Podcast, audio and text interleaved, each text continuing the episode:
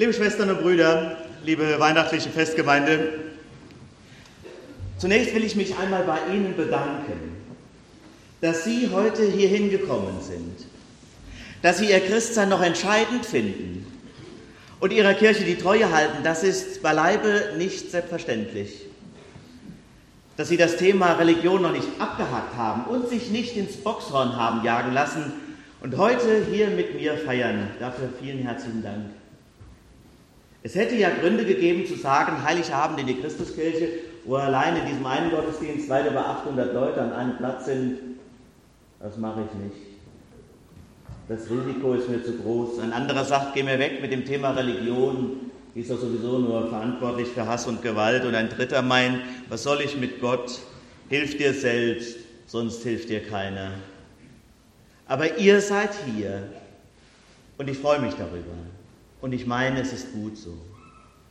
Liebe Schwestern und Brüder, denn es lohnt sich, auf dieses Kind zu schauen und auf den Mann, der daraus wurde. Es lohnt sich, auf Christus zu schauen, ihn in dieser Nacht zu begrüßen, ihn in den Blick zu nehmen, um in diesem ganzen Wahnsinn unseres Lebens eine Orientierung zu haben, einen Kompass, ein Fundament. Die Angst vor dem Terror hat das Fundament ja für viele erschüttert. Manche reagieren mit Fatalismus und sagen, wenn es passiert, passiert kannst du eh nichts machen. Andere reagieren mit Trotz. Da ist dann viel von Freiheit die Rede. Wir lassen uns unsere Freiheit nicht nehmen. Wir verteidigen unsere Werte. Denkt dann immer, gut gebrüllt, Löwe, wenn denn noch Werte da sind. Und was für welche, für die dann eingestanden wird. Unsere Freiheit kann sich ja nicht darin erschöpfen oder vielleicht doch auf Weihnachtsmärkte gehen zu können oder in Diskotheken oder im Zentrum von Oberhausen fröhlich weiter zu shoppen. Ist das unsere Freiheit? Oder ist das der Freiheitsbegriff der Hedonisten? Freiheit darf aber auch nicht heißen, dass jeder machen kann, was er will. Das haben wir auch in diesem Jahr oft genug erlebt. Abgaswerte manipulieren oder den Libor, wissen Sie doch, was das war? Den Referenzzinssatz oder wie die Deutsche Bank Riesenboni auszahlen, trotz groben Fehlverhaltens des Managements. Und staatlich unterstützt, ich sage das jetzt mal so ganz böse, staatlich unterstützt Reiche reicher machen und Arme ärmer. Ist das Freiheit? Oder ist das Survival of the Fittest? Mit Sorge betrachten ja viele die Entwicklung der politischen Landschaft. Aber ich meine auch, es rächt sich eben, das Gerechtigkeitsempfinden einer Gesellschaft dauerhaft mit Füßen zu treten. Und ich glaube, wir müssen neu lernen, dass Freiheit etwas zu tun hat mit Verantwortung und mit Verbindlichkeit. Dass Freiheit eben auch geschützt werden muss und verteidigt. Das gilt auch in religiöser und in kultureller Hinsicht. Es hat sich ja, wenn ich das mal nicht so trauen soll zu sagen, in unserem Land ein nahezu absurder Toleranzbegriff etabliert. Wenn, ich sage das jetzt mal so, ein absurder Toleranzbegriff, wenn sogar eine Burka zum Zeichen der religiösen Selbstbestimmung wird. Das ist doch argumentativ quasi von hinten durch die Brust ins Auge. Und es ist auch eine Kränkung gegenüber allen Gläubigen, Juden, Christen und Muslimen, die miteinander daran festhalten, dass unser Gott ein Gott des Friedens und der Liebe und der Freiheit ist. Das glaube ich nämlich fest, dass der Glaube an Gott frei macht. Und wenn es anders sich auswirkt, dann haben wir dagegen anzutreten. Dann ist das nicht Gott. Und nicht der Gott, der uns in Jesus Christus sich offenbart. Viele denken ja umgekehrt. Von Gott, von Glaube, von Religion muss ich mich frei machen, um frei zu sein. Das ist ja die Denke der modernen Menschen vielerorts. Aber ich sage euch, ihr Lieben, es ist umgekehrt in Wirklichkeit. Ich bin frei, wenn ich zu jemand gehöre. Und das ist zu Recht das schockierte Gefühl vieler Muslimen in unserem Land, dass sie sagen, die glauben ja an gar nichts. Denen ist nichts heilig. Da haben die recht. Das könnten wir uns von vielen unserer muslimischen Geschwister abschneiden. In der Bindung werde ich frei. In der Beziehung finde ich Halt und Kraft zur Entfaltung. Es ist genau umgekehrt. Wenn ich zu jemand gehöre, bin ich frei. Liebespaare können davon erzählen. Eine gestandene Ehe weiß davon zu berichten. Die Verbundenheit macht mich frei. So ist es mit Gott. Und Weihnachten ist das Fest der Liebe. Ja, es geht um eine Liebesbeziehung. Heute Nacht feiern wir das große Beziehungsangebot Gottes, das er eröffnet hat in Jesus Christus. Eine Beziehung, die alle irdischen und weltlichen Verbindungen übersteigt. Wir überfordern ja immer unsere weltlichen Partnerinnen und Partner, weil wir von denen alles erwarten. Mach du mich glücklich. Das wird nie gut gehen. Du brauchst ein Fundament, eine Orientierung, einen Halt, eine Freiheit, die dir geschenkt wird in einer Bindung, die irdisches übersteigt. Und zwar dann eine Beziehung und eine Bindung, die selbst im Tod nicht bricht. Das ist dann der Grund aller Hoffnung und ein berechtigtes Fundament aller Freiheit. Wenn ich auf Aleppo, wenn ich auf Berlin und auf alle schrecklichen Ereignisse dieser Welt schaue, dann tröstet und stärkt mich doch nur eine Beziehung, die auch im Tod nicht bricht und endet. Liebe Freundinnen und Freunde, wirklich frei ist der, der die Angst vor dem Tod besiegt hat. Das ist die Freiheit, die ich meine. Deshalb muss diese Weihnachtspredigt heute eigentlich eine Osterpredigt sein. Eine Predigt, die vom Leben erzählt und vom Lachen, vom Leben nach dem Tod. Wie bei Karl-Heinz und Herbert. Kennen Sie die? Ein Witz, den ich vor der Woche gelesen habe. Die beiden sind über 90 Jahre alt, Karl-Heinz und Herbert. Und als klar wird, dass Karl-Heinz sterben muss, besucht ihn Herbert jeden Tag, sitzt an seinem Bett. Und eines Tages sagt Herbert, Karl-Heinz, weißt du was, du musst mir etwas versprechen. Wenn du jetzt stirbst und in den Himmel kommst, dann musst du mir unbedingt mitteilen und Bescheid geben, ob man da Fußball spielen kann. Wir haben doch seit unserer Jugend so wahnsinnig leidenschaftlich gern Fußball gespielt. Karl-Heinz guckt Herbert tief in die Augen und sagt, Herbert, wenn es irgendwie möglich ist, den Gefallen tue ich dir. Karl-Heinz stirbt. Einige Nächte später, greller Blitz im Schlafzimmer. Herbert schreckt auf, ist geschockt. Wer ist da? Wer spricht? Hier ist dein Freund, Karl-Heinz.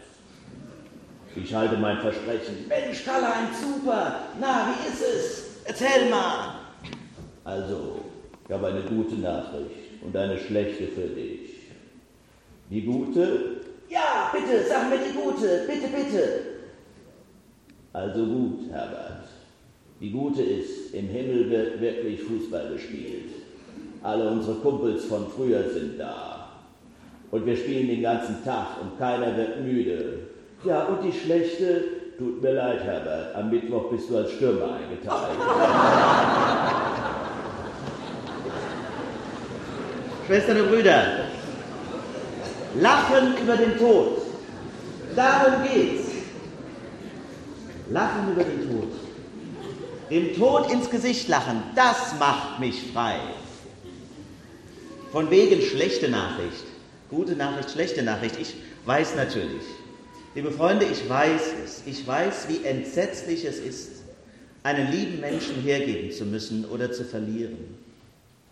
Aber heute Nacht offenbart sich für uns eine ausschließlich gute Nachricht. Deswegen heißt es auch Evangelium, Evangelion, gute Nachricht. Es muss nämlich gar niemand vorausgehen, um uns das zu verklickern, wie es oben im Himmel ist. Muss gar keiner. Weil nämlich Weihnachten heißt, dass der Himmel zu uns kommt. Das ist doch das Geheimnis. Weihnachten heißt, der Himmel kommt zu uns, das Firmament reißt auf, Gott kommt auf die Erde. Ist doch Wahnsinn. Der Blick ins Jenseits ist möglich. Gönnen Sie sich doch einmal diese weihnachtliche Transzendenzerfahrung. Spüren Sie dem nach. Wenn Sie Ihr Herz befragen und an die Menschen, die Sie vermissen, denken, dann werden Sie diesen Fingerzeig in sich spüren Töten Sie den nicht mit irgendwelchen aufgeklärten Fakten und Daten. Sehen Sie weiter. Der größte Teil der Religionskritik ist ja schon damit abgefrühstückt von vielen, weil sie nicht möglich halten, dass mehr als 3 mal 3 9 ist. Aber es gibt mehr, als wir sehen und verstehen. Das ist das Kernanliegen des heutigen Abends. Keine Angst mehr. Der Tod ist besiegt. Der Himmel ist mir. Also gut, mit genaueren Details wie Fußballjahre, nein, halte ich mich ein bisschen zurück. Aber die entscheidende Information, liebe Freunde, die entscheidende Information, die du brauchst für ein frohes Leben und einen getrösteten Tod, ist in Christus gegeben. So sehr hat Gott die Welt geliebt, dass er seinen eigenen Sohn gab, damit alle, die an ihn glauben, nicht verloren werden, sondern das ewige Leben haben. Liebe Schwestern und Brüder, vermutlich kennen Sie das Wort des zu Ende gehenden Jahres 2016. Es heißt postfaktisch, hat die Jury ausgewählt. Vielleicht können wir das ja mal weihnachtlich interpretieren, postfaktisch. Im Sinne des Weihnachtsevangeliums postfaktisch zu leben, hieße anzuerkennen, dass es eine Wahrheit gibt, die wichtiger ist als die sogenannten Fakten. Eine Wahrheit des Glaubens. Eine Wahrheit frei von Rechthaberei. Eine Wahrheit, die die Menschen verbindet, nicht vereinnahmt und nicht trennt. Wir hungern alle nämlich nach Wahrheit, das ist wahr. Und ich will an dieser Stelle auch einmal sagen, ich empfinde es als eine ungeheuerliche Arroganz und Selbstgerechtigkeit, so zu tun, als ob die Menschen von heute die Wahrheit überhaupt nicht mehr interessiert. Auf so eine steile These muss man erst einmal kommen, nur weil einem die Wahlergebnisse nicht passen. So wird das ja verstanden, wenn viele Menschen von postfaktisch sprechen. Es ginge gar nicht mehr um Wahrheit, nur noch Gefühle oder Ängste, Fake News sind Trumpf, wie bei der Spinne aus der Yucca-Palme. Kennen Sie das noch damals? Die Modern Legends. Könnte es nicht sein, dass die erschreckenden Wahlergebnisse genau damit zu tun haben, dass eine liberale Elite in unserem Land immer schon im Vorhinein genau weiß, was die Wahrheit ist und dann moralisch wertet, wer zu ihr gehört und wer nicht? Niemand hat die Wahrheit für sich selbst gepachtet. Das mal gegen den verbreiteten moralischen Narzissmus, wie ihn der Wiener Psychoanalytiker Raphael Bonelli genannt hat, es ist doch ein Problem, dass eine neutrale Berichterstattung heute kaum noch vorkommt. Sie wird immer gleich mit einer moralischen Bewertung geliefert. Nach dem Motto, wir wollen sicher gehen, dass die Leute, die das hören, auch verstehen, wie sie es zu verstehen haben. Was ist Wahrheit? Was ist Wahrheit? Wird schon Christus gefragt. Der geschundene Christus im Verhör bei Pontius Pilatus. Ausgerechnet dieser verschlagene Politiker traut sich im Angesicht Jesu diese tiefe Frage zu stellen. Und Jesus antwortet, mein Reich ist nicht von dieser Welt. Das heißt Wahrheit im letzten und im endgültigen. Wir werden ihr nur begegnen, wenn wir uns öffnen für Gott. Bei den Menschen wird sie uns immer nur in Teilen begegnen oder etwas deprimierender formuliert, korrumpiert auftauchen. Die Wahrheit in Menschenhand ist nicht wirklich sicher. Sie pachten sie für sich selbst, sie schieben sie hin und her, sie sprechen sie sich gegenseitig ab. Und ich frage mich dann immer, wenn ich die Talkshows sehe, wieso eigentlich diese ewigen Schubladen? Ist doch unerträglich. Gibt ja nur noch zwei Möglichkeiten. Entweder Rassist oder Gutmensch. Als wenn es dazwischen nichts gäbe. Das ist die Spaltung in unserem Land, die wir wehren müssen. Und ich frage mich auch, warum glaubt eigentlich niemand, dass man sich für Flüchtlinge einsetzen kann? Ich kenne eine ganz große Portion, auch in meiner eigenen Gemeinde, leidenschaftlich einsetzen kann für Flüchtlinge und trotzdem sich einen starken und wehrhaften Staat wünscht. Mit den Konsequenzen, die das hat.